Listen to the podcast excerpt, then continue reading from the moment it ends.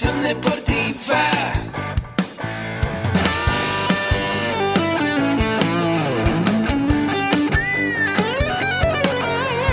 Yo soy Ahmed. Somos guerreros. Hola, bienvenido a la Asociación Mexicana de Educación Deportiva.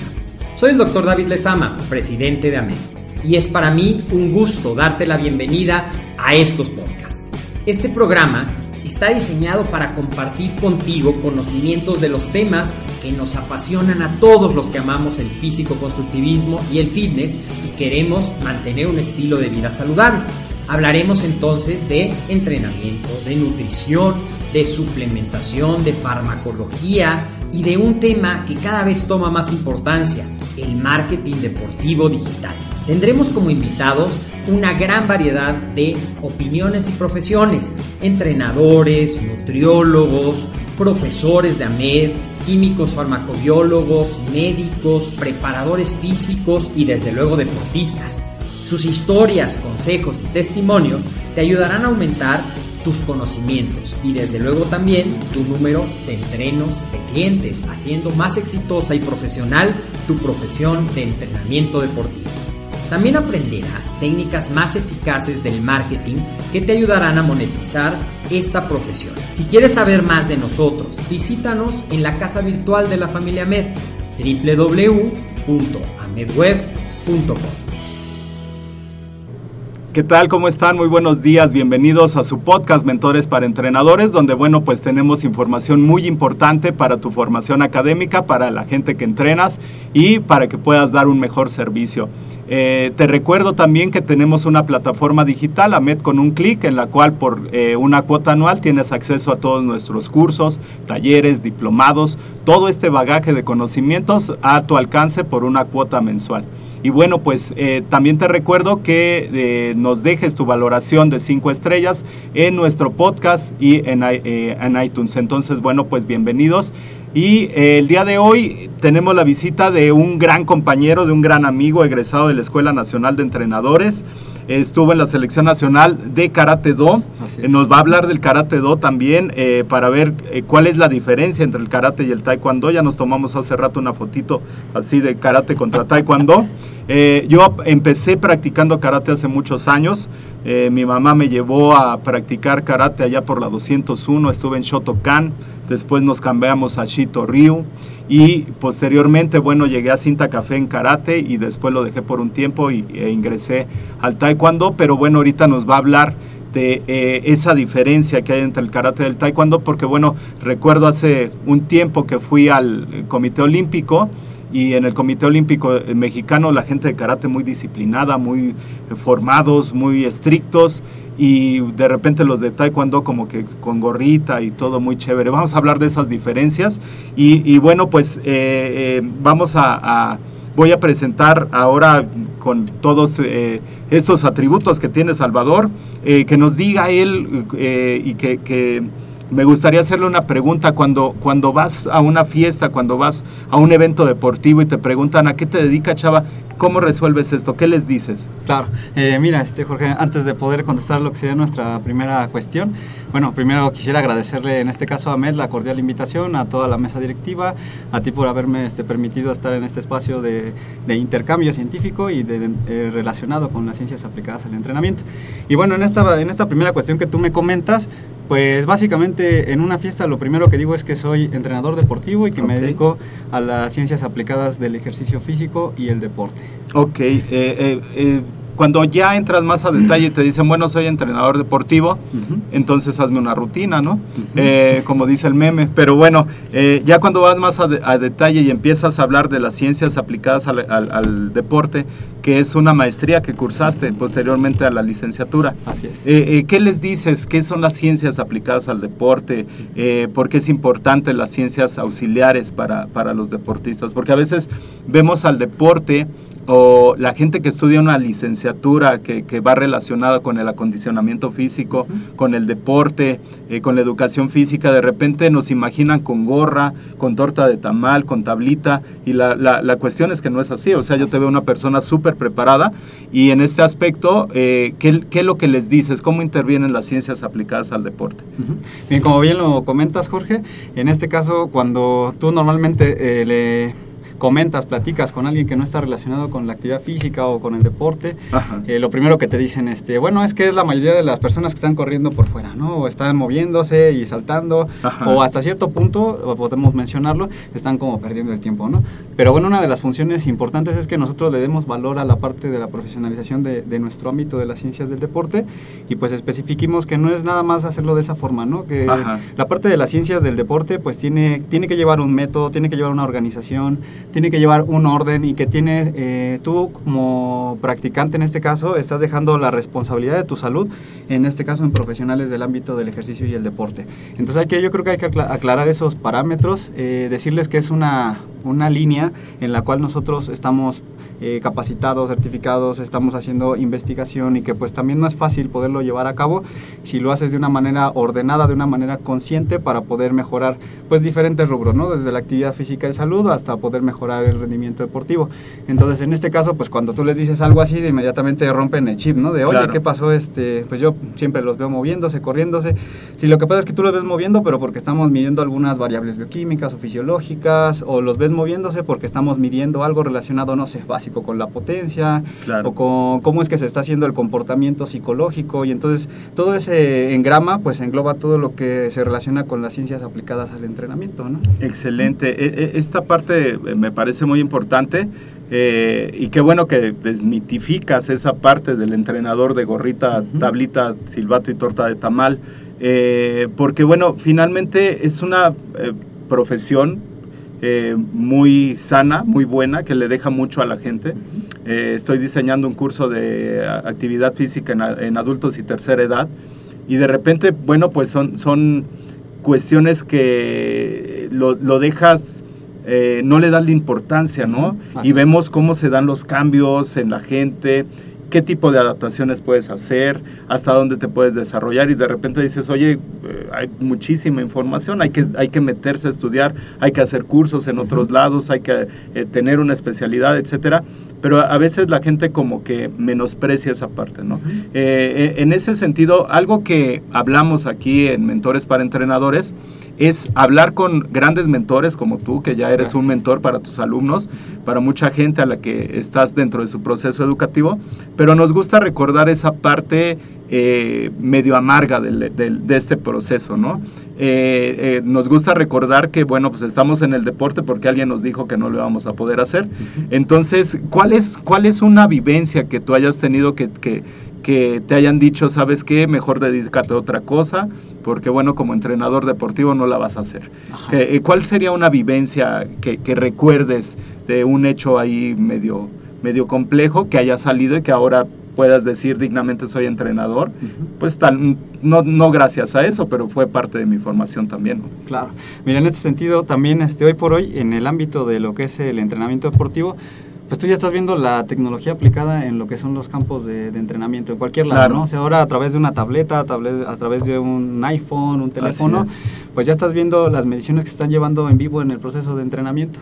Eh, a lo que yo me llegué a enfrentar en este sentido, en lo que mencionas de que alguna vez pues, alguien te pudo haber dicho, oye, este, tú de, pudiste o no haber dedicado o te pudiste dedicado a otra carrera, este, yo creo que la parte más eh, difícil es que en este caso, mmm, viéndolo desde el lado de la docencia, no me voy sí. a ir como tan abajo, viendo desde el lado de la docencia es importante que nosotros siempre le digamos a nuestros alumnos, pues que creemos en ellos, que creemos en el potencial que tienen y hacerles un énfasis en el impulso que van a tener ellos, porque nosotros como docentes con alguna de las palabras podemos marcar o el atraso o, o, o la mejora de, claro. de, nuestros futuros este, entrenadores. Así Entonces, es. a mí me pasó en algún momento, pues no, no me gustaría así como hacer una mención específica, nombres y demás, ¿no? Pero a lo largo Ajá. del tiempo eh, cuando yo era competidor, por ejemplo, pues sí me decían, no, es que pues tú no estás hecho para el karate do porque tu biotipo, tu físico, pues no te dan esas características, Así le dijeron, no así le dijeron al hijo de. Julio y luego llegó con la medalla de oro y nada más le dijo, mire, ahí está.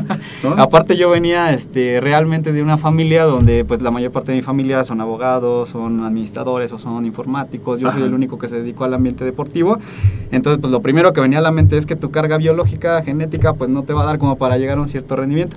Sin Ajá. embargo yo siempre tuve en la mente algo importante que era, eh, a pesar de que había personas que tenían mucho más talento que yo, Ujú. este, yo siempre pensé que el trabajo, la perseverancia y la constancia pues me iban a poder llevar a lograr un cierto nivel de éxito en el sentido ya sea como atleta o en el sentido como entrenador y pues esa ha sido como mi bandera. Claro, eh, ¿tú, tú crees que esto se deba? a- a- fui hace 15 días a un torneo Ajá. y llegaron unos coreanos a hacer una exhibición. Eh, por ahí subí unas fotos al Facebook que me salió muy, muy, muy importante, Ajá. más allá de la exhibición. La manera en cómo llegaron los coreanos, pusieron sus tenis formados a- afuera del tatami, Ajá. eh, pusieron sus tenis ahí formados, empezaron eh, a hacer su exhibición y terminaron y se pusieron los tenis. O sea, es esta parte de la disciplina que te da ese, el, el arte marcial. Exacto. ¿Crees que a partir de, de que tú eh, estuviste o estás dentro de, esta disciplina, bueno, estuviste como competidor, ahora estás como maestro, pero ¿crees que esa parte eh, forjó este camino que ahora tienes de docente, este, este gran avance que has tenido como docente? Porque finalmente eh, creo que compañeros de profesión eh, son eh, personas muy inteligentes y todo, pero de repente están en la parte docente, se salen, los ves, no los ves. ¿Crees que la disciplina sea un factor determinante en el proceso de formación, en tu proceso de formación? Claro. ¿Crees que haya cambiado eso?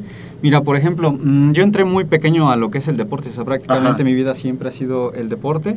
Entonces yo creo que las, eh, los principios y las normativas que te va llevando el arte marcial, pues te va dando como un camino, eh, no solo de disciplina, sino un camino de vida. Entonces, en este Claro. sentido, si lo vemos desde el lado marcial, que yo me inicié en esa Ajá. parte del lado marcial, pues son principios, son valores, es disciplina, es no rendirte. Entonces, cuando tú ya pasas al otro extremo, que es el, el extremo laboral, pues te quedan mucho, mucho en la mente cada uno de esos principios y sabes que algo que tú te comprometas lo tienes que terminar por tu Claro. disciplina, sabes que algo que tú, tiene, que tú dices lo tienes que cumplir porque pues ya quedaste con la palabra de poderlo hacer. Entonces, eh, las artes marciales marcan de una manera muy importante a los practicantes de las artes marciales y lo traspola no solo a la- al entrenamiento, sino lo lleva directamente hacia su vida a futuro y pues voy a ir más profundo hasta su vida personal. ¿no? Claro, claro, porque debe de haber esa, esa coherencia, ¿no? Como artista marcial, debe de haber esa coherencia y, de- y- y- y eso, bueno, finalmente va a impactar directamente en tu vida profesional, en tu vida familiar, en el amor, en muchas cosas, ¿no? Entonces, bueno, sí, se me hace súper importante esta parte y eh, esta parte que nos comentas, ¿no? De, de que, de, de- de estos tragos amargos que a veces vivimos dentro de nuestro desarrollo. Pero bueno, eh, platícanos más a detalle en qué consiste eh, el entrenamiento deportivo como en, en karate. Ya nos hablaste de esta parte marcial.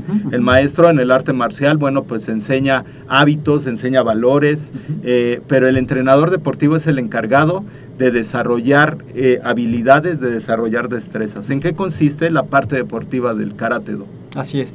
Mira, este, en sí, mm, en las artes marciales normalmente, eh, principalmente el karate, ah, normalmente lo dividen, lo que es la parte tradicional, lo que es la parte deportiva.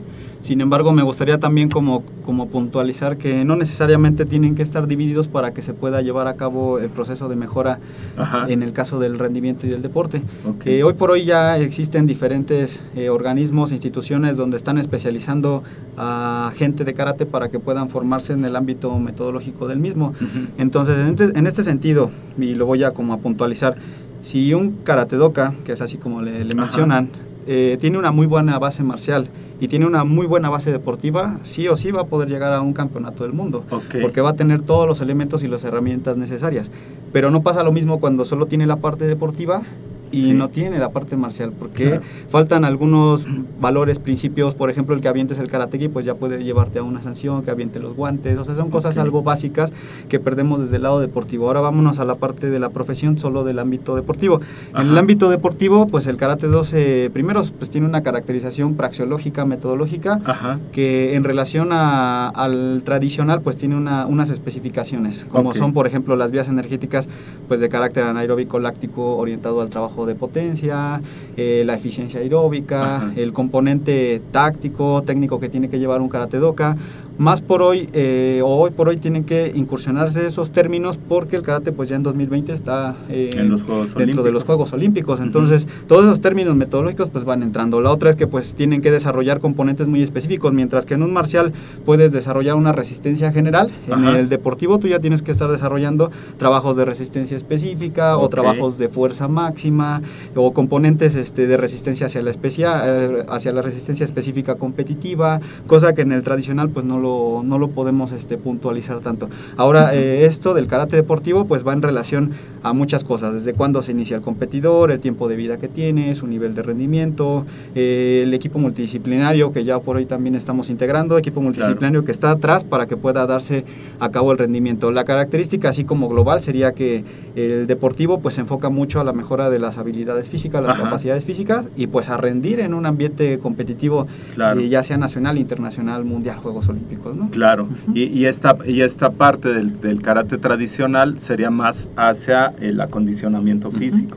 Una, una persona, eh, eh, bueno, eh, estos deportes se inician a, a- a corta edad, a temprana edad. Tenemos grupos de preescolares, hay baby karate, allá en el taekwondo también tenemos este, los, los niños para, para los preescolares, para el taekwondo y todo. Así es. Ajá. Eh, pero eh, eh, si yo tengo 25 años y decido entrar a practicar karate, ¿qué beneficios voy a tener eh, como persona? O sea, ya, ya tengo 25 años, ya no voy a llegar a ser un competidor, ¿cierto? Ajá. Es complicado, podría ser, pero sería ya algo muy complicado.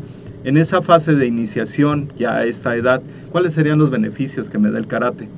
Mira, por ejemplo, si tú, la viabilidad que tiene el- la práctica del karate en sí, así en general, sin dividirlo en deportivo o marcial, Ajá. este, es que ah, tú puedes entrar a cualquier edad. O sea, tengas Sí. 50 años, tengas 40, puedes entrar a cualquier edad.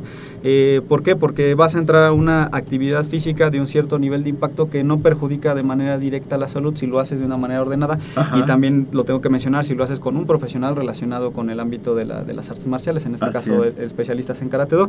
Ahora, este, obviamente si tú entras a más temprana edad, pues vas a tener más tiempo de vida deportiva, competitiva, hasta marcial dentro de, la- de las artes marciales. Sin embargo, no te quita que tú puedas practicar. Claro. Y esa parte que me mencionabas de que no se podía competir, a lo mejor no se va a poder competir a un nivel importante como un campeonato internacional, pero sí Ajá. vas a poder competir a un nivel amateur en un campeonato este, nacional, por ejemplo. Ok. O sea, tienes un cierto nivel de vida deportiva porque las mismas categorías pues te van permitiendo que lo puedas hacer, pero obviamente entre más pequeño pues vas a poder llegar a otro tipo de, de pisos competitivos, claro. ¿no? Ajá. Claro, y, y- y bueno, e- esta parte eh, que, que mucha gente le llama más la atención, más allá de la parte del beneficio físico, es ese beneficio, no sé si llamarlo espiritual, Así es. pero que te da eh, esa, esa parte de la disciplina, Ujú. esa pau- parte del autocontrol, de la autoconfianza, etcétera. Porque bueno, vemos que lo vemos en otras disciplinas, ¿no? También en, en el entrenamiento funcional, que, que de repente la gente empieza a, a trabajar fuerza, lo hace de manera óptima, va teniendo sus cambios, y de repente ese trabajo de fuerza, ese que es un trabajo físico, también va a ganar, que, este, también va a ganar... eh, un nivel de acondicionamiento. Sí, aparte del acondicionamiento, va, va a ganar confianza, Exacto. va a ganar seguridad, porque la fuerza, bueno, pues tienes fuerza ya en los erectores de la espalda, ya tu Ajá. postura ya no es así, ya es así, ¿no? Entonces, eh, a- eh, digo, en esta disciplina vemos esos cambios que se dan a nivel de fuerza, pero aquí en, en el, en el Karate Do, eh, ¿qué cambios se podrían dar en, en esta parte más espiritual, más de organización, más de disciplina? ¿Qué es lo que, qué es lo que, cuáles beneficios podrían tener para una persona? Acabas de norma- nombrar algo muy importante, una persona de 50 años. Ajá. Digamos, una persona de 50 años que se acaba de divorciar y este tenía sus hijos, pues ya no los tiene, ya vive solo, etcétera. Este, ¿qué beneficio le podrían dar el karate? No en la parte física, en la física ya nos mencionaste, pero en esa parte social, esa parte psicológica, espiritual. Claro. Mira, en este sentido yo creo lo, lo primero que te da el karate y cualquier tipo de deporte es que cuando tú te, te- te integras a ese Ajá. tipo de edad, pues entras a una familia. O sea, literal entras a una familia, te arropan como una familia y al integrarte en ese contexto, pues vas eh, siendo un poco más sociable, vas siendo más seguro, vas eh, comunicándote y relacionándote con, con las personas. Ajá. Aparte del karate en este lado tradicional, por decirlo así, cuando entras a, a esa edad, pues te permite conocer cuáles son tus capacidades límite, ¿no? A la edad que tú tienes, o sea, sin Claro. pasarte de la dosis, pero sí darte la confianza de saber hasta dónde tú puedes llegar, para que una vez que sepas hasta dónde puedas llegar, entiendas que el único límite pues está en tu mente. Claro. Y entonces eso lo puedas traspolar a tu vida normal y cotidiana. Entonces yo creo básicamente eso es lo que te da una, una fortaleza mental, eh, física, espiritual, para poder seguir el día al día en la vida. Claro, eh, eh, fíjate que me, me vino a la, a, a la mente una, una pregunta que, que tiene que ver con ese, ese desarrollo. Ya la persona ya, ya tuvo ese desarrollo físico, psicológico. Pero ¿qué pasa si el coach, eh, el entrenador en este caso, no ha tenido capacitación y de repente eh, sigue siendo el coach de échale ganas, de vamos, tú puedes, y no tenemos una evaluación física? ¿Qué es lo que tendríamos que hacer? ¿Qué, ten- qué tendríamos que evaluar para, para poder planificar ya algo, algo que tenga que ver con los objetivos de esta persona? ¿no? Sí, mira, ¿Qué, qué es lo que tendríamos que hacer? Mira, por ejemplo, en primer término, yo creo que lo fundamental es sugerir que en este caso las personas que se integran a, a los clubes deportivos o a los Ajá. doyos en primera instancia, es que eh, vean un poco de la historia que tiene la escuela. O sea, qué Claro. tipo de nivel de rendimiento ha tenido, cuál ha sido la experiencia curricular en este caso del profesional que está al frente. Dice por ahí este, el meme, si quieres conocer una escuela de arte marcial, Ajá, ve a sus cintas negras. así es. Yo creo que ese, ese es algo muy importante. Pero bueno, eh, también está la otra parte, que hay muchos eh, entrenadores que fueron completamente empíricos y de repente tienen esa, esa práctica de hacerlo, lo hacen muy bien y todo, pero falta esta parte científica. Ya evaluamos la escuela, ya vimos sus cintas negras, ¿qué tendríamos que evaluar en el entrenador?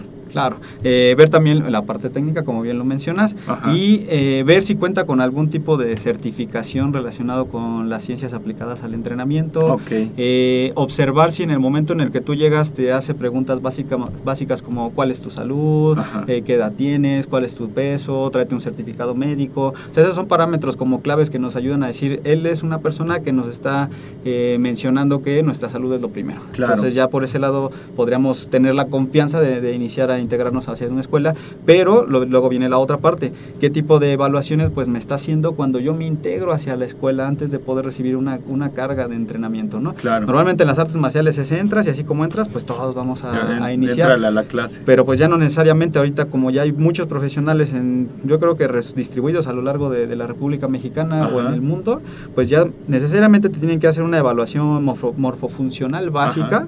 Como, no sé, potencia de salto, eh, trabajo de flexoelasticidad, eh, trabajo de fuerza básica. Ok. Y entonces para poder medir los niveles de condición física y una vez que comparan los baremos con esa etapa de condición física, pues ya definir cuál sería la carga física y en dado caso que tú tengas varios grupos de entrenamiento, hacia Ajá. cuál grupo de entrenamiento le queda eh, la carga física de esa persona que se está Ok. integrando. A lo mejor no va a entrar con los niños porque Ajá. su mejora es para juvenil o es para adulto medio, Ajá. o a lo mejor el nivel que tiene él por la experiencia es un cinta negra, pero que dejó de entrenar, pero su nivel de condición física pues es intermedio, no se va a ir con los cintas negras directamente. O sea, se va a individualizar El esta parte de la carga de trabajo y yo Claro. creo que ese es un factor fundamental para poder tomar la decisión de, de a dónde vamos a nosotros a dejar nuestra salud, porque nosotros dejamos todo en la mano de, lo- de los profesionales o los maestros al frente y pues obviamente esperamos que la calidad de servicio pues también sea óptima para nosotros como salud. Te comento Claro. algo, por ejemplo, cuando nosotros no dosificamos bien la carga de entrenamiento y nada más buscamos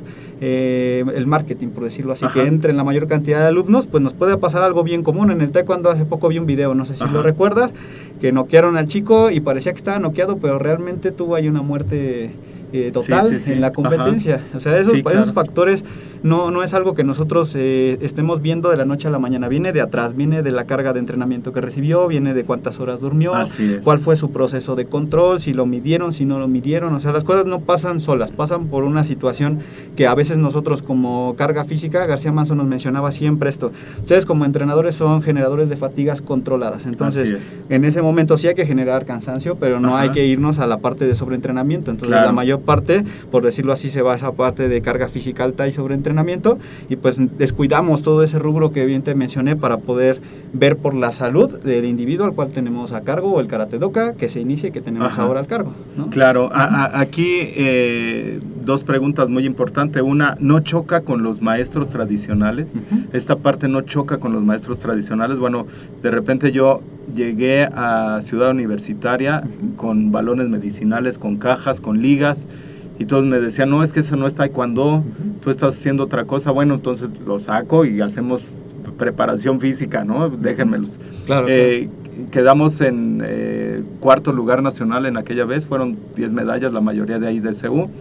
Y eh, sí fue un choque con los entrenadores, ¿no? De repente el querer exponer esa parte de decirles, bueno, pues vamos a tener estas mejoras, necesitamos implementos para aumentar la fuerza, para, eh, eh, necesitamos llevarlos a, correr para una resistencia de base. Oye, pero es que nuestro entrenamiento es anaeróbico, sí, pero necesitas una base aeróbica antes de eso, ¿no? pero fue un choque muy grande, ¿no? Eh, no choca con los maestros. y, otra, la, otra pregunta es, eh, ¿cómo iniciamos el proceso de investigación? Es que eso es algo muy, muy padre, que, tú has estado ya mucho tiempo en esto. Eh, recuerdo cuando compartimos ahí el, certamen de investigación del ENET, tú estuviste un día, yo estuve al día siguiente, hablaste del proceso de entrenamiento en el Politécnico, y, bueno, pues eh, desde entonces te veo ahí investigando con notas, sacando videos, este, evaluaciones, que hay un nuevo programa, que hay esto. Eh, esa, esa sería la segunda. Eh, ¿Cómo, ¿Cómo, empezamos el proceso de investigación? pero no fue difícil con los maestros. No fue difícil en la selección nacional de repente querer exponer este tipo de, temas. De criterios, ¿no? Mira, eh, unos años atrás, cuando yo era, por ejemplo, estudiante, sí era un poco complicado poder integrar esos términos de metodología del entrenamiento porque en ese tiempo pues era algo como un boom, era algo muy innovador. Entonces, de hecho la tesis de licenciatura que yo realicé pues fue relacionada con, con la preparación física. Entonces todos los conceptos, por decirlo así, de, de preparación física íbamos con, con, los medios, de los contenidos de entrenamiento de manera distinta o las cargas de entrenamiento un poco distintas, pues en un momento sí había un cierto nivel de, de resistencia. Yo creo que lo, lo, más factible que yo tuve en ese tiempo pues fue mi, la dirección de mi maestro en el Politécnico.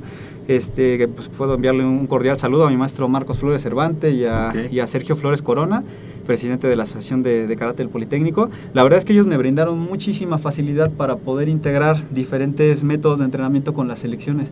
Es por eso que no, en mi caso, pues no fue tanto la la parte de, de, esa ruptura entre lo deportivo y, lo tradicional. O sea, realmente sí tuve, tuve esa posibilidad de poder aplicar los métodos de entrenamiento. Sin embargo, aún hay algunas escuelas que pues se siguen resistiendo a, esta parte de la ciencia aplicada al entrenamiento pero se resisten no porque no lo quieran utilizar, ¿no? Se resisten porque de una u otra manera nosotros como profesionales a veces hacemos muy complejo lo complejo.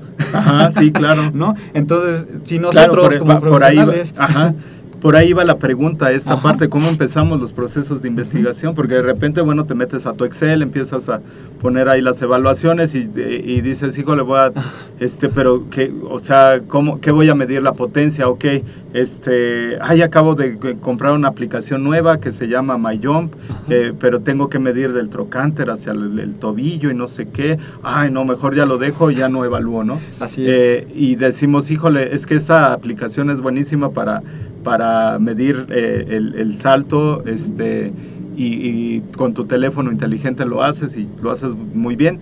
Pero de repente se nos complica esa parte. ¿Por qué, este, cómo, cómo, hacemos para, para empezar a, a investigar en la, en la, parte del deporte y el acondicionamiento físico? Claro, mira, en este sentido, eh, como bien te lo comentaba, cuando nosotros uh -huh. iniciamos, bueno, primero también tuve la suerte cuando tenía 15, 16 años Ajá. de tener un maestro que estaba formado por la Escuela Superior de Educación Física y la Escuela Nacional de Entrenadores Deportivos. Órale. Entonces algo que, que sí me gustaría acotar es de que yo a los 18 años que recién entré a la ENET, yo Ajá. ya conocía varios conceptos relacionados con el entrenamiento aplicado okay. en este caso al Ajá. karate, porque pues mi entrenador me había, ya me había empapado un poco claro. de todo esto, ¿no? Entonces cuando yo ya llego a, la, a las selecciones, en este caso la, la, última selección que fue la del Politécnico, eh, hago una labor como de comunicación y uh -huh. en este caso ellos se prestaron mucho para que yo pudiera intercambiar y decirles, miren, bueno, tenemos un anteproyecto, ¿ok? Y el anteproyecto pues tiene un cierto nivel de, de organización, una serie de pasos que vamos a llevar con la finalidad no de que no de cambiar la línea marcial, sino con Ajá. la finalidad de cambiar eh, o de mejorar cada uno de los componentes físicos para que tu línea marcial mejore y entonces representemos un poco mejor en los eventos competitivos. Sí. Eso la verdad es que, le, que, les gustó mucho y al principio, ¿no? Como todo, te soltaron un karateca, luego te Ajá. soltaron dos, luego te soltaron toda la selección y entonces eso fue como siendo el parteaguas. Ahora, claro. yo, yo lo que bien le comento en, en, este aspecto y siempre se lo comento a mis alumnos es, vamos a hacerlo complejo cada vez más simple. Uh -huh. ¿A qué me refiero con esto? Vamos a ir desmenuzando con una serie de pasos la investigación para que podamos tener éxito en el proceso de investigación. Sí, claro. Porque todos le tenemos miedo a la investigación. O sea, la mayoría es, ves investigación y piensas en unos libros enormes. Sí, claro. ¿no? Pero no, no necesariamente. O sea, si tú eres organizado, sí. protocolizas, eh, registras y sistematizas el proceso, o sea, puedes ir haciendo investigación hasta en el mismo proceso de entrenamiento conforme vas claro. avanzando, ¿no? Ya sea que estés entrenando o que estés en la parte de la docencia. Yo creo que en ese sentido este, la facilidad fue que que se abrieron las puertas para poderlo Ajá. hacer y pasando al, al rubro de, de, selección nacional, yo creo que ahí uno de los retos más grandes no fue tanto que no existiera o no la metodología del entrenamiento, la metodología Ajá. del entrenamiento existía en sí, selecciones claro. mayores. Eh, aquí uno de los detalles es que mi edad, por ejemplo, yo llegué muy joven a ser este, parte de la, de la mesa directiva de los entrenadores nacionales y pues prácticamente en ese tiempo la edad de los competidores era la edad que yo tenía. Entonces primero había que hacer una labor de convencimiento claro. y poder hablar con los entrenadores de carácter tradicional o, o senseis que les, Ajá, mencionan, sí, sí, sí. decirles, mira, tú tienes estas habilidades, ¿no? Uh -huh. Y yo tengo estas habilidades por profesión. No las vamos a juntarlas, juntamos? vamos claro. a juntarlas y vamos a, en el mismo sentido, jalando la carreta para el mismo lado. Claro. Entonces, en ese sentido, no fue también tan difícil porque pues la comunicación yo creo que es un factor fundamental. El problema aquí cuando surge esa ruptura es cuando no te comunicas o cuando tú como estudiante o como profesional uh -huh. eh, piensas que sabes muchísimo más que el que está al frente. Ahora, el karate tiene claro. una definición que es, el cinta negra es la persona que caminó antes que tú. Uh -huh. Entonces, pues, tomando en cuenta ese respeto de la parte marcial y la habilidad que tiene, Ajá. yo creo que se puede compaginar muy bien todos los aspectos científicos, metodológicos y de investigación Ajá. aplicados en este término al karate. De ahí surge otra, otra, este, otro sueño, por decirlo claro. así, ¿no? Viendo todas estas partes de, vamos a mencionarlo así, de déficit metodológico, no de uh -huh. déficit eh, tradicional sino déficit metodológico, mm, eh, yo me junté con un grupo de amigos de la ENET, o sea, uh -huh. me junté un grupo de amigos de la ENET y creamos un proyecto que le llamamos Centro Integral de Investigación Científica okay. aplicada al deporte de contacto. ¿Con qué finalidad? Con la finalidad de nosotros llevar lo complejo Ajá. de manera simple a los clubes deportivos, a las asociaciones, a los maestros, para que nos pudieran comprender qué es lo que hablamos con la metodología del entrenamiento. Lo claro. que más me decían los maestros es que parece que me estás hablando en inglés, me decían, Ajá. porque no entiendo re realmente qué, qué me términos, quieres decir, claro. los términos, ¿no? Entonces, en este proyecto que nosotros hicimos relacionado con deporte de combate y la metodología del entrenamiento, pues es llevar de manera muy sencilla la parte académica, la parte además práctica por la experiencia que tenemos claro. en este ámbito de las artes marciales, pues llevarlo de manera sencilla para que los entrenadores o los maestros puedan aplicar esas metodologías claro. en su club deportivo, teniendo o no teniendo material o con lo que tengan allá claro. adentro, ¿no? Y yo creo que eso ha sido una evolución importante en mi caso para poder este, romper esa brecha relacionada con la investigación sí. y poder integrar más eh, sistemas de investigación hacia, el, hacia lo mismo, ¿no? Aparte, la otra suerte que yo tuve es que, por ejemplo, como competidor, Ajá. pues a mí también me entrenaron eh, licenciados en cultura física y deporte, o sea, yo tuve eh, formación en el Centro de Alto Rendimiento desde Ajá. el lado de la metodología del entrenamiento con el maestro Laurencio, que es cubano, sí. y con el maestro Marcelo Fernández, que es chileno. O sea, el maestro Marcelo Fernández ahorita es, por ejemplo, director técnico de la selección brasileña de categoría okay. mayor de karate Y pues cuando yo era estudiante, la ventaja que tuve es que comparaba Claro. qué es lo que estaba pasando estás- conmigo en la carga empapa- física. Y estás empapado de todo Exacto, eso, ¿no? Lo estás viviendo. Entonces, a esa vivencia y ese comparativo, pues me permitió llevar de una manera más fácil eh, los procesos de investigación y metodológicos, técnicos, tácticos, hacia lo que ahora nos conlleva en esta parte de las artes marciales. Y, ¿no? y bueno, me, me imagino que ahora con este proyecto que, que nos mencionas, eh, esta parte vivencial, yo me imagino que es eh, 100% aplicable con los nuevos maestros, ¿no? Así o sea, es. tal vez yo no puedo estar en la selección nacional, pero no por eso te puedo dar una vivencia de lo que es un entrenamiento de llevarlos al fallo, un entrenamiento de potencia en piernas subiéndose una caja y saltando. Eh, no sé, eh, esta parte te da esa pauta para, para hacer todo la capacitación, eh, todo esto de una manera más vivencial. Claro. Mira, por ejemplo, lo que nosotros hacemos es ir a las asociaciones deportivas, de- en este caso karate o deporte de combate en general, y lo que hacemos es eh, hablar con ellos. ¿Cuál es la necesidad que tu club deportivo necesita o cuál es la necesidad que tú sientes que tienen también tus, tus deportistas, ¿no? Sí. No, pues sabes que la necesidad va orientada a la preparación física, a la preparación táctica, Ajá. psicológico, etcétera, ¿no? Claro. O sabes que yo siento que les falta un poco de reacción, ok, entonces nosotros creamos eh, la propuesta de, de proyecto para decirle, mira, para que ellos tengan más reacción o para que sean más fuertes, estos son los componentes que podríamos traer para que tú puedas desarrollarlo con ellos. Entonces lo que Claro. hacemos una vez que acepta, en este caso la asociación deportiva, ya llevamos todos los contenidos, hacemos una parte teórica para que conozcan los conceptos generales. Dentro de la parte teórica hacemos ejercicios prácticos teóricos que nos permitan llevar y cimentar bien la información y después nos vamos directamente al campo de, de trabajo de Ajá, entrenamiento claro. para aterrizar todos los conceptos. Entonces en este sentido lo que tratamos es de todo lo que vieron ellos lo puedan así de manera inmediata utilizar eh, a lo largo de la siguiente semana o cuando lo necesiten en el campo de trabajo. Claro, y, y bueno, me parece un, un, un, eh, una dirección muchísimo, muy amplia, ¿no? Porque bueno, pues tenemos a preescolares, adolescentes, adultos, y aparte de un montón de disciplinas, ¿no? En Así cuanto al es. arte marcial. Y, y algo muy importante que está sembrando esta, esta semilla en los entrenadores para que sigan eh, eh, estudiando, para que sigan capacitándose y hacerlo de una manera amena, ¿no? Porque muchas veces eh, ya en deportes específicos nos dicen tienes que ir a la capacitación y lo pregunto que lo primero que pregunto es híjole quién la va a dar, ¿no? Para ver si voy. Eh, pero bueno esta es una parte que, que- que yo como entrenador bueno me llama más la atención, ¿no? De decir me van a enseñar a, a- a- a- mejorar todas esas deficiencias que tengo y ya me lo van a dar ya de una manera muy integral, lo puedo emplear luego luego, ¿no? Se Así me hace es. muy padre esta, esta propuesta que estás haciendo. Eh, aquí, algo que mencionabas y me vino a la mente algo que está haciendo mi hija que está entrenando a los competidores de formas, que, que- que espero la- la- el año que viene entre en la Olimpiada Nacional. Eh, lleva un buen proceso, pero los niños son los que llenan, llenan su bitácora, eh, tanto alimenticia como su bitácora de entrenamiento. Entonces, al final de la clase ellos llenan una bitácora, ya están haciendo sus archivos y algo que no, no hacíamos como entrenadores, ¿no? Cuando, cuando no teníamos esta parte ya científica, Así es. que es algo muy importante, ¿no? ¿Qué, qué recomendaciones podrías darle a los entrenadores para que empezaran este proceso? O sea, para que empezaran primero con ese, ese proceso de sembrar esa semilla, de, de decir, bueno, eh, porque ya como entrenadores te dicen, ¿sabes la categoría de cada uno de tus atletas? Así O es. sea, no puedes decir, no, pues es- él es como de 49, ¿no? ¿Qué categoría, qué peso es y cuáles son los cuatro mejores de, de México en su categoría? Eso yo creo que lo debe de saber todo entrenador, pero muchas veces no es así. ¿Qué recomendaciones le podrías dar a los entrenadores? ¿Cómo empezar con una bitácora, este, analizando videos, no sé? Claro, mira, por ejemplo, en este contexto me cabe mencionar que dentro del grupo que tenemos de, de trabajo somos Ajá. alrededor de 5 o 6 personas.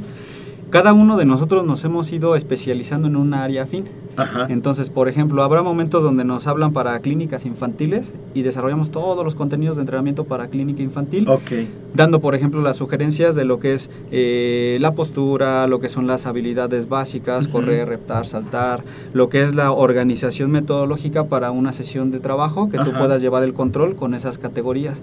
Y así vamos avanzando, o sea, dependiendo de cuál sea el perfil de la orientación de la población, pues vamos avanzando a la parte estructurada de, en este sentido de los, de los conceptos, cursos que nos piden, ¿no? Entonces, en este sentido, mi sugerencia para los clubes deportivos es que traten de registrar la mayor cantidad de información posible. Claro. O sea, registrar desde que si tu niño llegó eh, cansado, si llegó fatigado, si llegó ¿Qué muy comió? Si comió antes- antes cuál de- fue su alimentación. Este, entonces, en ese sentido, irlo monitorizando para poder ver cuál es el avance o el retroceso del, del trabajo. Del-. Porque, por ejemplo, Vadillo, Martín Acero, en- en- dentro del posgrado siempre nos comentaban, nosotros dejamos de, dejamos, eh, de lado diferentes componentes que podemos rescatar para poder mejorar la carga física. ¿Qué es de lado? Que nosotros a veces dijimos, ya llegamos a entrenar, vámonos directo sobre el objetivo de entrenamiento.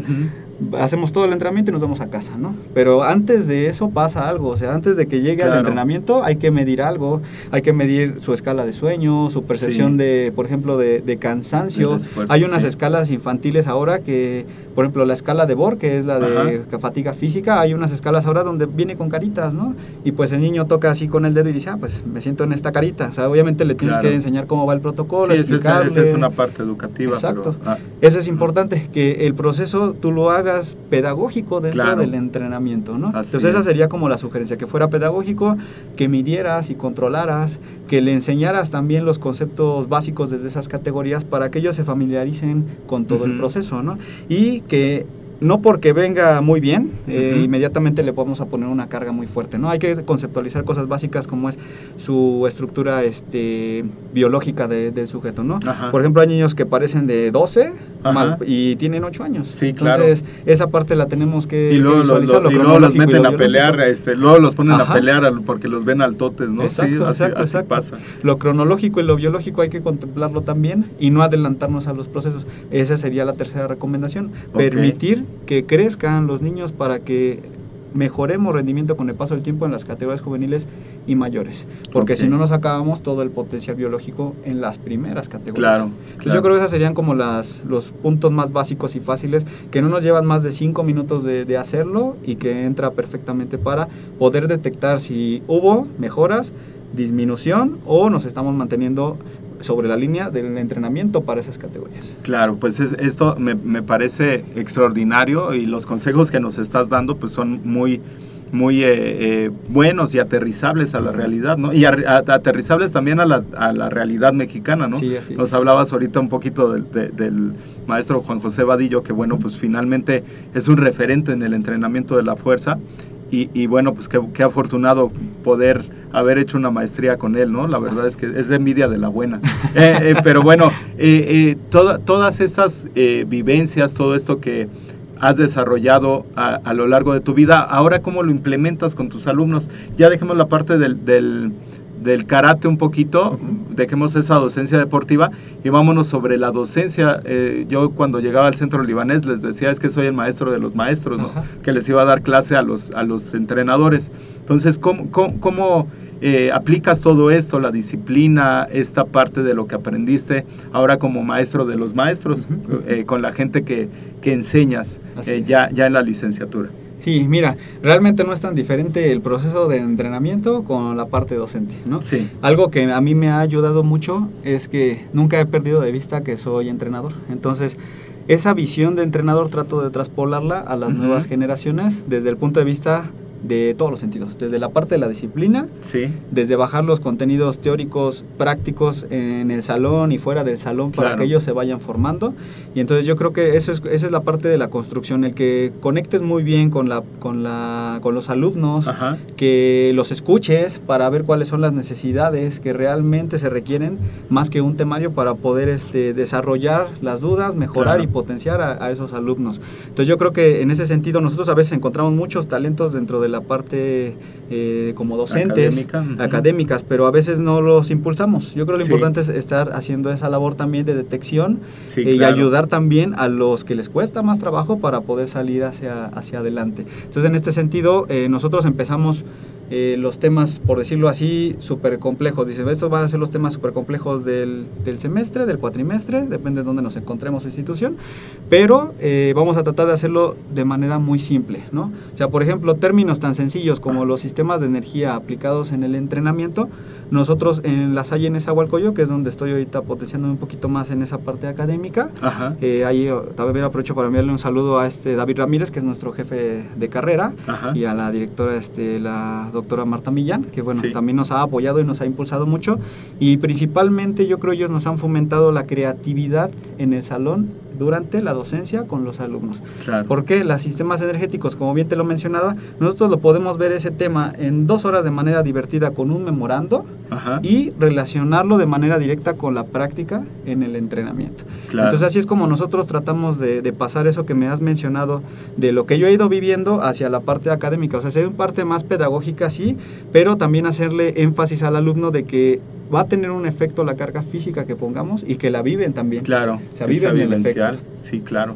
Sí, y, y, se me hace súper importante esta parte porque, bueno, finalmente eh, ya no es una clase cuadrada, ¿no? Que, vas a calificar los porcentajes de lo que se aprendieron y repitieron como pericos, sino que vas a calificar realmente las competencias, que, sepan hacer las cosas y también que lo apliquen ya en su, en su vida eh, eh, y, bueno, en la parte laboral, ¿no? Que ya lo ubiquen, cómo lo voy a aplicar en mi gimnasio, cómo lo voy a hacer este, con, la gente que entreno, etcétera. Entonces me hace súper importante. Esta parte educativa, yo creo que eh, siempre he creído que el, entrenador es un docente deportivo y te ha, formado como docente eh, ya en la parte de, dar estudios de, universidad, de licenciatura. Eh, pero de lo que haces hoy en día, aparte de, entrenar, aparte de entrenarte, de dar clases, ¿qué es lo que más disfrutas? Híjole, bueno, en ese sentido, pues yo creo que disfruto básicamente todo. ¿eh? O sea, por ejemplo, mi día a día empieza a las 3 de la mañana, o sea, empieza a 3 de la mañana, y creo que algo fundamental es pues disfrutar a la familia. O sea, claro. yo, disfruto mucho estar, en este caso, con mi familia, no sé, de 3 a 4 entrenas, de 4 a 5 pues es familia. Y luego viene toda la parte laboral que yo ya no le llamo parte laboral. O sea, cuando algo ya te apasiona, realmente vas con muchísimo gusto. Claro. Y pues yo creo que realmente todo lo que me dedico, que es la parte docente, la parte de entrenamiento y la parte de investigación, que es lo que más me apasiona, pues realmente es eso. Sea, no, no hay algo así que yo te pueda decir, me gusta más la investigación o me gusta más la docencia. No, me gustan los tres rubros porque una son los tres rubros con los que yo soñaba cuando recién egresé de la Escuela Nacional de Entrenadores. Claro. Y que pues no esperaba que me iba a dedicar a eso. Entonces realmente me he estado dedicando sobre esa brecha y pues yo creo que esa es la parte viable, ¿no? Que disfruto cada uno de los momentos en el tiempo y el lugar en el que me encuentro, ¿no? Claro, y, es, y es padrísimo esa, esa parte, ¿no? De, de poder... Eh, eh, me dicen a qué hora trabajas, no, pues es que casi nunca trabajo porque todo lo que hago me gusta y me divierto, ¿no? Eh, si, si, tú pudieras encontrarte a Chava de hace 10 años y le dijeras, oye, ponte a estudiar, mira, te conviene, ¿qué es lo que te dirías? Ajá. Pues básicamente yo le diría a ese chava de hace 10 años, jamás te rinda, jamás te rinda, sigue siempre adelante, eh, busca un sueño, que esos sueños son los que puedes consolidar con el paso del tiempo y pues trabaja lo doble, o sea, las cosas se van a ir dando poco a poco. Yo creo que le diría eso, que no se desespere. Claro, yo, yo recuerdo cuando estuvimos ahí en, el, en el Congreso de Investigación en la ENET, y te empezaron a, ahí a preguntar gente del UNAM, gente de, estaban los cubanos y te, te, este, te, hacían unas preguntas que yo decía, qué quisquillosos estos, o sea, están viendo que estamos empezando y nos, ya nos atacan, pero qué padre, ¿no? Que nos atacaron de, de, esa forma. Bueno, no nos atacaron así, pero sí nos cuestionaban de, nuestra investigación, eh, sí de repente algunos nos felicitaron, a ti, a ti lo, te felicitaron y te dijeron muy bien, o sea, está padre. Eh, pero qué bueno que, que, iniciaste ese proceso, ¿no? Y como bien dices, no, no hay que rendirse porque es, es importante para, para, también porque somos reflejo hacia los alumnos, ¿no? También los, los, alumnos, de repente yo veo que pones, eh, que, que, no te dio tiempo de entrenar en la mañana y veo ahí que estás entrenando a medianoche y digo, oye, este hombre no se cansa o qué.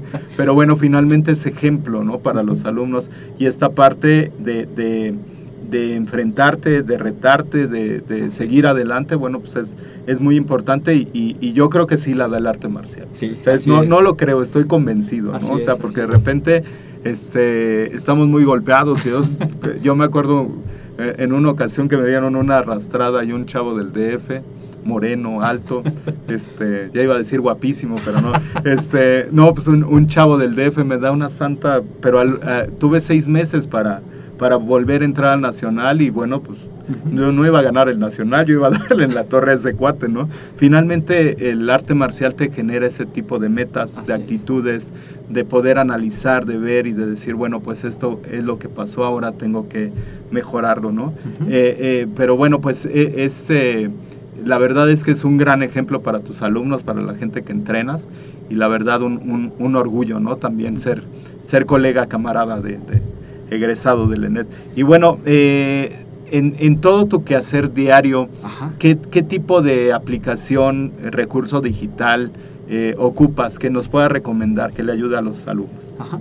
Bien, en ese sentido, pues yo creo que literalmente el teléfono, que es lo que más nosotros tenemos a la mano, Ajá. pues es lo que podemos estar realizando. Bajar este algunos software como por ejemplo el Kinovea, que es gratuito, Claro. eh, bajar el Mayum, Ujú. eh, obviamente tiene un costo, pero pues no es un costo muy elevado. Y yo creo que... No, pero si lo comparas con una plataforma de sí, de fuerza, fuerza, dices, no, no, no, distinto. este está regalado. claro. Entonces yo creo que básicamente pues sería eso, que nos apoyemos de la parte de la tecnología, de la tableta, de, componentes básicos que tenemos a la mano que nos permitan mejorar eh, la parte pedagógica. Por ejemplo, nosotros en la, en la Universidad La Salle pues tenemos una, por ejemplo, un momento de clase teórica, 5 o 7 minutos, de repente ya estamos entrando a la parte del celular, la tecnología, o estamos entrando a algunas bases de datos para poder nosotros ver cuál es la, la diferencia del concepto teórico y Claro. luego pues nos vamos directamente a la, a la práctica y las mediciones básicas, ¿no? Todavía no hemos llegado como al nivel donde podamos tomar, hacer mediciones de lactato, pruebas de, de potencia sobre la plataforma, ¿no? Pero de una u otra manera, pues sí se les da a conocer ellos para que lo puedan implementar dentro de su Claro, y práctica que, y que sea práctico, ¿no? También que sea práctico y accesible. Eh, yo ocupo una que eh, mide la frecuencia cardíaca y de repente la gente dice, no, pues es que no tengo un polar, pues Ajá. saca tu teléfono y bájala, ¿no? Y ahorita ya lo tienes, o sea, tienes tus manos para que lo midas, ¿no? Pero Ajá. también hay otro recurso, ¿no? O sea, y es accesible. A veces es la desinformación lo que, lo que nos hace, eh, no, no, no sé, y el miedo, ¿no? Porque de repente dices, ay, me va a caer un virus o no sé qué. No, bájala y vas a ver que va a estar súper bien. Exacto. Eh, de- dentro de esta formación y actualmente lo que has estado leyendo, eh, compártenos un libro que te haya gustado mucho que pueda impactar a las personas. Claro. Mira, últimamente me me he metido mucho a la parte de superación personal. O sea, Ajá. me he capacitado mucho en el ámbito de entrenamiento, pero también siento que la parte humana, la parte individual es, es fundamental. Entonces, Claro. hay un libro que me marcó literalmente hace un año, que lo he estado revisando, que lo he leído como unas dos veces o sea, Ok. completo. Es el libro de Sotomayor, el Ajá. nadador mexicano, que se llama Mentalidad de tiburón. Mentalidad, de Mentalidad de tiburón. de, tiburón de. Sotomayor. Entonces ese libro me ha marcado porque te dice básicamente desde que tú te levantas tienes que tener esa mentalidad de, de tiburón, de Ajá. quererte comer al mundo, de salir adelante, del hecho de que no nada más eres tú, sino que eres eh, lo que va a pasar con la persona que está al lado tuyo, ¿no? ¿Cómo Claro. puedes hacer que esa persona crezca para que tú también crezcas a la vez y entonces en lugar de ser un trabajo en equipo, pues Sí. hagamos una comunidad realmente sana Claro. de intercambio y de comunicación. Ese, ese es desde el lado humano, este, personal, un libro que me, que me ha marcado mucho. Ajá. Me gustan mucho lo- los libros ya en el ámbito también del, del negocio. Por ejemplo, eh, Jurgen Klarik también Ujú. es uno de los, de los referentes que me gustan. Por ejemplo, hay, hay, hay un libro básico que dice véndele a, a la, a la mente, no a la gente. Entonces, Ok. ese concepto eh, a mí también me ha llamado muchísimo la atención porque más que venderle realmente un producto, Ajá. terminas haciendo un bienestar para la persona que Claro, se ¿no? encuentra